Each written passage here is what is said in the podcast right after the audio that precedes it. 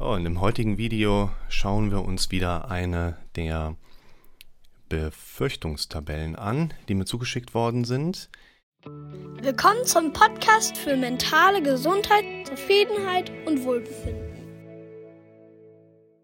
Und gucken mal, dass wir hier einige hilfreiche Perspektiven zusammen aufdecken können. Normalerweise mache ich das ja immer ganz gerne so, dass ich in Bezug auf die Befürchtungsmuster. Erstmal so, ich sag mal, eine erste Spalte einfach für verwende. Das wäre jetzt hier meine Gedanken oder Befürchtungen, letztlich egal. Ich finde das eigentlich auch ganz gut, wenn man, das mache ich dann in den Sitzungsgesprächen häufiger auch, einfach diese erste Spalte auch einfach für Fragen nimmt. Das bedeutet, wenn jemand sich anfängt mit Dingen zu beschäftigen und weiß für sich genommen noch nicht so wirklich, was mache ich denn jetzt? Warum ist denn dieses eine Symptom da? Deshalb finde ich hier meine Gedanken ganz passend. Also man kann eine Befürchtungsspalte nehmen, man kann auch nochmal die Fragen aufgreifen, die man so hat. Warum sind Fragen so interessant? Fragen sind in der Regel Konstrukte, die wir im Kopf haben, die einem automatisierten Denkprozess letztlich entsprechen, häufig. Und das automatisierte Denken sehr häufig von einem problemorientierten Muster gekennzeichnet ist. Das bedeutet, dass immer wenn wir Fragen im Kopf haben, wir nochmal differenzieren dürfen, habe ich diese Frage wirklich konzipiert oder hat die sich mein dramatisch automatisch denkendes Gehirn ausgedacht? Und wenn eben Fragen automatisch in meinem Kopf sind, ich sie aber als meine eigenen Fragen kategorisiere, kann es trotzdem sein, dass ich da etwas im Kopf habe, was problemorientiert sich die ganze Zeit dreht. Warum habe ich das Phänomen? Warum habe ich diese schlechten Gedanken? Ist eine gute Frage, hilft mir aber letztlich nicht bei Veränderung. Das sollte man dann immer im Kopf behalten. Und ein Punkt wäre auch hier, wenn ich meine Fragen aufschreibe, darf ich sehr konkret für mich reflektieren, hilft mir diese Frage gerade weiter? Also komme ich zu einer Antwort. Weil letztlich ist das Stellen von Fragen ja auch wieder ein Mechanismus, der meinem Kopf eine Handlungsanweisung gibt, Komm mal ins Handeln. Mach mal Antworten. Automatisch am besten. Das ist ein Punkt, wenn auf deine Fragen noch keine automatischen Antworten von deinem Gehirn oder von dir kommen können, dann solltest du nicht deine Antwortkompetenz in Frage stellen, sondern wir sollten schauen, dass du deine Frage veränderst. Also wir sollten über deine Fragekompetenzen nachdenken. Deshalb hier in der ersten Spalte aus meiner Sicht wunderbar gelöst, entweder meine Befürchtung oder eben auch meine Gedanken. Das hauen wir noch mit dazu. Deshalb, ich lasse diese Spalte mal gerade noch mit da stehen für Kommentare. Eine Sache, die ich ganz gerne ja immer mit aufzeige, ist, dass unser Gehirn halt immer im Worst-Case-Modus denkt. Und unser Gehirn setzt diesen Worst Case an, das ist dem seine Aufgabe. Das Abgraduieren oder eine Entschärfung mit reinzubringen, das ist nicht seine Aufgabe. Hört ihr die Kaffeemaschine im Hintergrund? Aber gleich Worst Case so ein bisschen mit abgraduieren. Schauen wir mal. Gehen wir mal Schritt für Schritt da rein. Hoffentlich ist meine neue Stelle im neuen Team zufriedenstellend. Das ist ein Gedanke. Dafür mache ich diese Übersichten ja im Prinzip auch, dass wir nicht einfach nur, okay, das ist eine Befürchtung, zack, sondern wir wollen ja Perspektiven aufgeben. Und was ich hier gerade ganz spannend finde, ich mache mal diese eine Spalte Handlungsoption schon mal mit dabei. Ich finde beim Thema Hoffnung ein Beispiel, was ich vor einigen Jahren mal gehört hatte, ganz spannend. Ob das wirklich so stattgefunden hat, ist nochmal eine andere Frage. Man hat in einem Experiment Mäuse in einmal mit Wasser geworfen und guckt, wie lange überleben die und nach einer Stunde nippeln die halt ab. Jetzt hat man Mäuse, neue Mäuse, in einmal mit Wasser geschmissen und hat denen nach ungefähr 50 Minuten eine kleine Leiter reingestellt. Das heißt, diese Mäuse haben die Erfahrung gemacht, kurz vor knapp kommt Hilfe. Diese Mäuse, die ja überlebt haben, hat man wieder mit Eimer Wasser geschmissen und hat geguckt, wie lange überleben sie jetzt. Und haben deutlich länger überlebt, teilweise bis zu 18 Stunden. Hoffnung ist nicht unbedingt was Schlechtes, aber wenn Hoffnung das Einzige ist, was wir in unserer Situation haben können, ist das wieder nicht so gut, weil dann sind wir in einer Abhängigkeit, in einer sehr starken Abhängigkeit. Das heißt, hier ist aus meiner Sicht eine Art Aufgabenstellung im Sinne der Handlungsoption. Und hier kommen wir natürlich jetzt schnell bei dem Thema Fragen raus. Zum einen, was kann ich konkret für eine positive Atmosphäre oder sogar Arbeitsatmosphäre tun. Und ich finde auch in dem Zusammenhang wichtig,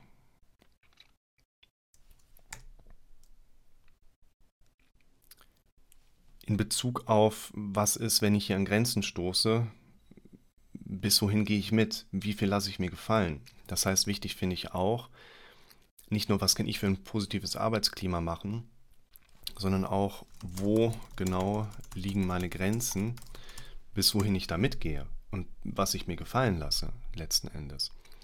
Das sind schon zwei Fragen, mit denen wir uns wieder beschäftigen dürfen. Ein aus meiner Sicht wichtiger Punkt, ich nehme es mal gerade so als Videoverweis mit da rein, ist tatsächlich hier das Thema, wie komme ich über Fragen zu entsprechenden Ideen und in dem Zusammenhang auch, wie kann ich lernen, mit meinen Ideen anders umzugehen. Also die ähm, Vorschläge von mir in Bezug auf die, ich sag mal, konkreten Handlungsoptionen, beziehungsweise eben auch so, was macht er jetzt? Das wiederholt sich natürlich in gewisser Hinsicht und wir müssen funktionierende Mechanismen, wo es gar nicht so unbedingt viele von gibt. Also ich habe viele auf Lager, viel erarbeitet in den letzten zehn Jahren und das Wichtigere ist aber quasi dieses immer wieder Anwenden auf den neuen Zustand eben auch übertragen. Das Knie. Ja, ich weiß, hier ist das Knie, hat eine gewisse Rolle. Das hier, ich vertraue den Ärzten und will Besserung und Stabilität im Knie. Das ist ein Ziel. In den anderen Videos stelle ich ja gerne dar, dass Zieldefinition gerne eben auch eine Art perspektivische Präsenz in meinem Verarbeiten darstellen dürfen. Das heißt, Ziele sind letztlich ein Gegenwert für Bilder in meinem Kopf, die eine gewisse emotionale Auswirkung haben. Das heißt, meine Ziele sollen für gute Bilder in meinem Kopf wirken, die dazu führen, dass es mir letztlich gut geht. Das heißt, hier sollte ich über Ziele versuchen sicherzustellen und da würde ich rüberspiegeln. Also hier wäre aus meiner Sicht tatsächlich wichtig, welche, und ich sage jetzt mal gerade wirklich konkret, Befürchtungsbilder sind konkret da. Das hat auch etwas damit zu tun, in Anlehnung an das ähm, allererste Video, was ich zum Thema Befürchtungen aufgreifen mal genommen habe. Nein, du bleibst da oben. So. Das wäre das Video, wie kannst du mit Befürchtungen und negativen Gedanken umgehen. Und hier wäre tatsächlich ein Punkt, dass wir rüberspiegeln dürfen. Dinge, die negativ sind, die präsent sind, die dürfen wir konkret mit einem, ich sag mal, Spiegelprozess auch rüber transferieren, im Sinne von, das ist meine Befürchtung, aber was ist denn zu dieser Befürchtung passend, mein anstelle dessen eigentlich geplantes Ziel? Die Befürchtung, ich kann nicht in Urlaub fahren wegen Quarantäne. Okay, mein Ziel ist, ich will in Urlaub fahren. Ich sehe mich fröhlich mit den Kindern am Strand stehen. Zack, wir brauchen neue Bilder, die die alten entsprechenden negativen Präsenzen auch ablösen und dann im zeitlichen Verlauf auch überlagern. Es gibt natürlich auch Dinge, die sind nicht lösbar. Ich habe das in den anderen Befürchtungsvideos ja schon mit reingenommen, Dinge, die für mich nicht konkret lösbar sind. Da darf ich mir überlegen, okay, was, wenn es in gewisser Hinsicht schief geht, was mache ich denn dann? Wie kann ich den Zustand dann weiter in meinem Sinne vernünftig weiter aufrechterhalten? Was ich ja auch wichtig finde, ist, dass wir bei diesen Handlungsoptionen natürlich immer wieder auch vielleicht Schwierigkeiten haben, okay, ich sehe ein Bild mit Kniegesundheit, wie soll das aussehen? Nur hier würde ich quasi auch noch so eine gewisse Erweiterung mit reinbringen, dass ich eben auf Bilder komme, weil es wirklich darum geht, ich habe über das OP-Ergebnis ja keine Kontrolle. Ich habe aber ein Stück weit Kontrolle darüber, welche Bilder ich im Kopf habe. Und hier würde ich sagen, es fällt uns, das kann ich aus der Erfahrung tatsächlich auch sagen, häufig einfacher zu überlegen, Bilder im Kopf entstehen zu lassen, die Situation repräsentieren, für die ich meine Gesundheit gerne einsetzen möchte.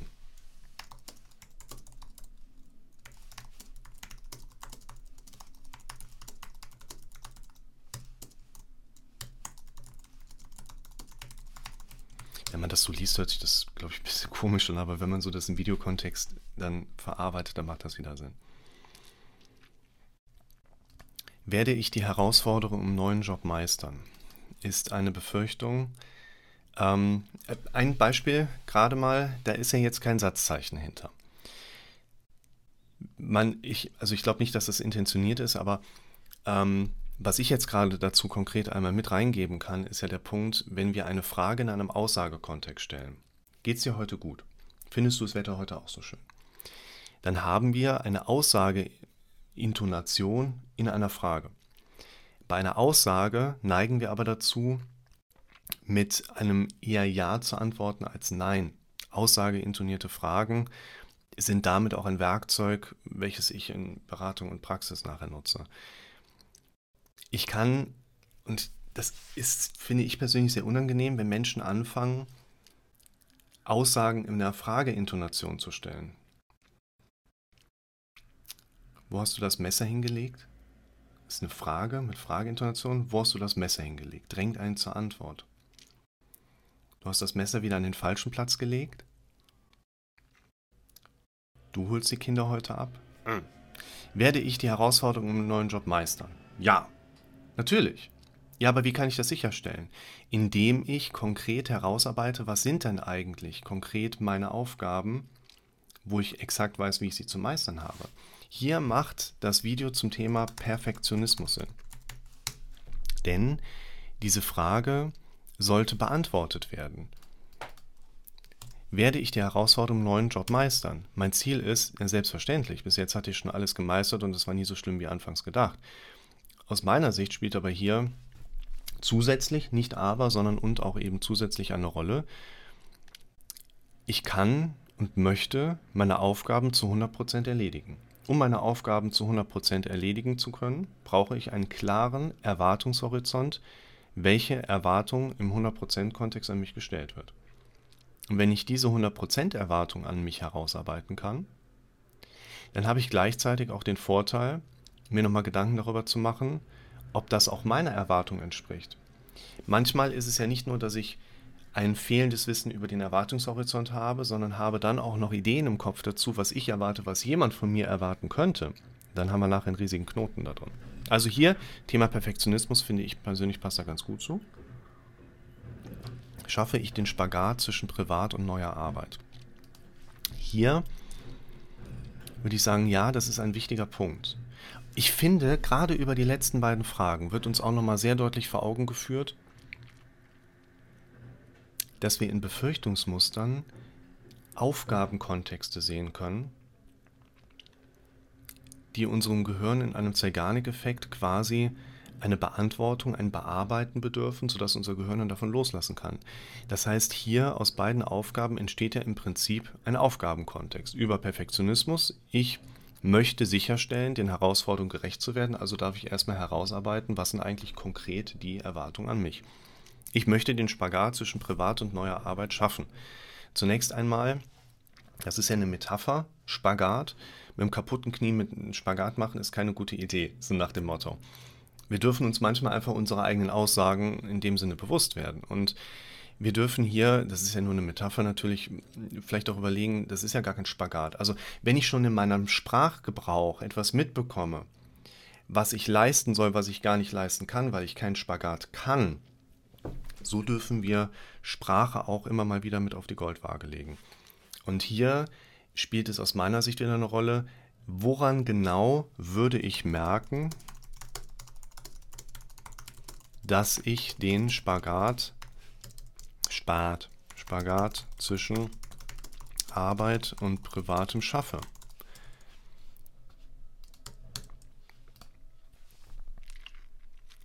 Um dann im nächsten Schritt eben auch mir, Thema Perfektionismus wieder, klare Aufgabenstellung zurechtzulegen, wie ich hier vorgehen möchte. Hier macht aus meiner Sicht mein eigener Erfahrungsweg Sinn. Das habe ich mal auch genannt, das wichtigste Video, was du sehen kannst, wo es auch darum geht, dass ich zum Beispiel nicht abschalte, mehr oder weniger also von außen betrachtet, klar, schalte ich immer mal wieder ab, aber ich schalte eigentlich nicht ab, sondern ich schalte Neues an. Ich mache zwölf Sitzungen am Tag, ich komme abends zu meiner Familie, ich schalte nicht von Praxis ab, sondern ich schalte Familie an. Ich komme kurz nach acht aus der Praxis, schalte die Kinder ins Bett bringen an, penne dabei selber ein, sitze um 11 Uhr wieder am Rechner, beantworte eure Nachrichten. Ich schalte immer wieder das nächste an. Habe ich im Rettungsdienst gelernt. Du stehst da irgendwo im Krankenhaus, hast gerade deine Reanimationspatientin abgegeben, lebt nicht bei Bewusstsein, aber lebt schon mal und du stehst da nach anderthalb Stunden komplett durchgeschwitzt und denkst so, WTF. Und dann geht der Melder auf, zack, nächste Reanimation. Nachts um halb drei, um halb eins die erste, um halb drei die zweite.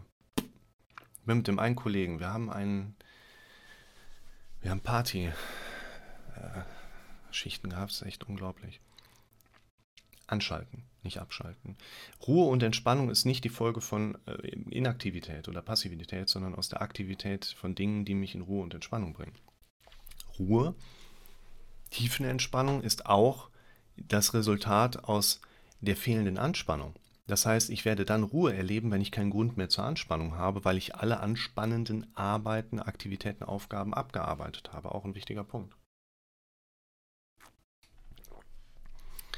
Hier finde ich, ich würde das ein bisschen shiften tatsächlich gerade, weil das hier ist ein, eine Handlungsoption. Ich meine, das war ja vorher noch nicht in der Spalte so drin, also alles gut.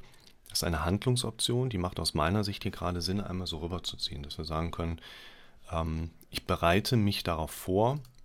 Nee, hier bleibt man da drüben. So.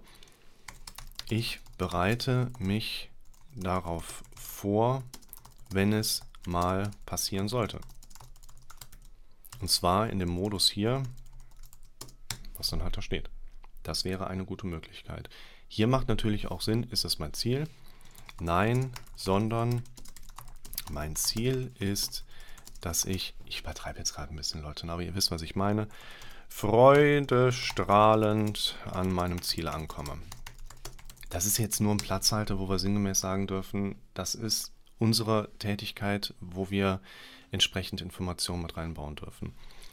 Hoffentlich werde ich mit netten Menschen, die mich schätzen, zusammenarbeiten.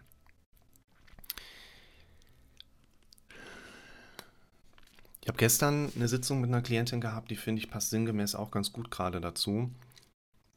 Die hat ähm, vom Kern her auch viel mit dem Begriff Loyalität zu tun. Ich möchte gerne mit loyalen Menschen meine Zeit verbringen. Das ist mir zum Beispiel auch ein relativ wichtiger Punkt. Sie sagte auch sinngemäß, sie versucht, alle Menschen ernst zu nehmen. Ich sage, habe ich grundsätzlich, finde ich das nicht schlecht. Ich weiß, ich kenne die Klientin aber ein bisschen und kann ihm auch sagen, dass sie vielleicht ein bisschen zu sehr immer auch das ernst nimmt, was ein Mensch im ersten Moment vielleicht auch im Kontext des ersten Gedankens zu etwas gerade sagt und formuliert. Und das kann nachher in die Hose gehen, weil Menschen, die was sagen, meinen damit nicht unbedingt stellvertretend das, was sie wirklich denken. Man kann das vielleicht so ein bisschen Verbal-Tourette nennen, habe ich auch. Ich sage manchmal Dinge, gerade außerhalb vom Praxiskontext, wo ich manchmal denke, Moment, nein, das kann ich jetzt mal gerade schnell korrigieren. Ich verspreche mich, wenn mich jetzt jemand darauf festnagelt, was ich gesagt habe, wo ich mich aber mal gerade wirklich versprochen habe, da hat ja auch keiner was von. Hier würde ich einerseits sagen, wichtig ist, was andere über dich denken, kann niemals auf deiner Gefühlsebene wirklich einen direkten Auslöser haben. Was du aber denkst, was andere über dich denken könnten, ist natürlich ein Gedanke, der in deinem Kopf wieder präsent ist und dann Probleme bereitet. Und hier würde ich sagen, Erfahrungswert, ich komme immer bei Menschen gut an, das ist schon ein wichtiger Punkt. Ich finde hier dieses Thema Grenzen setzen auch nochmal wichtig. Wo ist es? Wo genau liegen meine Grenzen? Also ich möchte mit netten Menschen zu tun haben. Ich würde hier tatsächlich auch sagen, Ich würde das mal so als Beobachtungsaufgabe gerade einfach mitgeben wollen. Das ist jetzt nicht unbedingt das Einzige und Beste, was ich in diesem Zusammenhang bis zum Ende meines Lebens empfehlen wollen würde, so nach dem Motto, sondern es geht gerade darum, dass ich hier so einen Denkansatz mal gerade mit reingebe und man vielleicht sagen kann,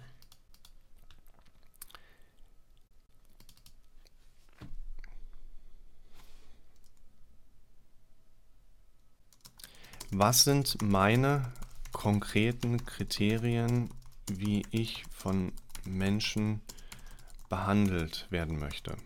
Behandelt. Und wie kann ich für mich genommen konkret anfangen, diese Kriterien mehr und mehr zu leben? Ne? Vorspiegeln, so ein bisschen manifestieren im Universum.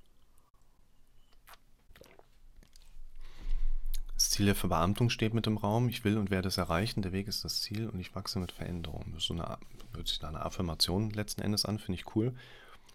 Wichtig ist hier, ich würde sagen, kommt dieser Gedanke hoch, ah, was ist, wenn ich nicht verbeamtet werde? Moment, mein Ziel ist, verbeamtet zu werden.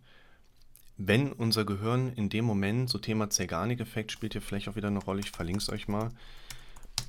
Ähm, wenn wir jetzt hier diesen Part einmal rausnehmen, dann reicht manchmal vielleicht eine Affirmation, um mein Gehirn noch mal in Kenntnis zu setzen, hey, wir haben da ja einen anderen Plan. Und so sagt, ja, ach, stimmt, habe ich ganz vergessen, alles klar, weiß ich Bescheid. Und manchmal macht es Sinn, einen Schritt weiter zu gehen. Und hier würde ich eben auch nochmal den Bezug auf das Perfektionismus-Beispiel von oben nehmen. Perf Was schreibe ich denn heute? Furchtbar. Perfektionismus.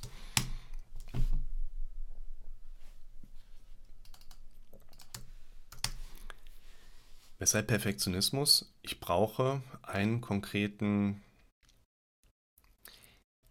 was auch Sinn macht, ich hau das mal direkt noch mit dazu. Und zwar das Ziel, ich schreibe es mal komplett. Ziel ist der Weg so. Was hat das damit zu tun? Wenn ich ein klar definiertes Ziel habe, leitet sich daraus meistens relativ schnell der entsprechende mich dahin führende Weg ab. Je konkreter mein Ziel ist, wie zum Beispiel für Beamtung, desto konkreter kenne ich meinen Weg, den ich dorthin nehmen kann.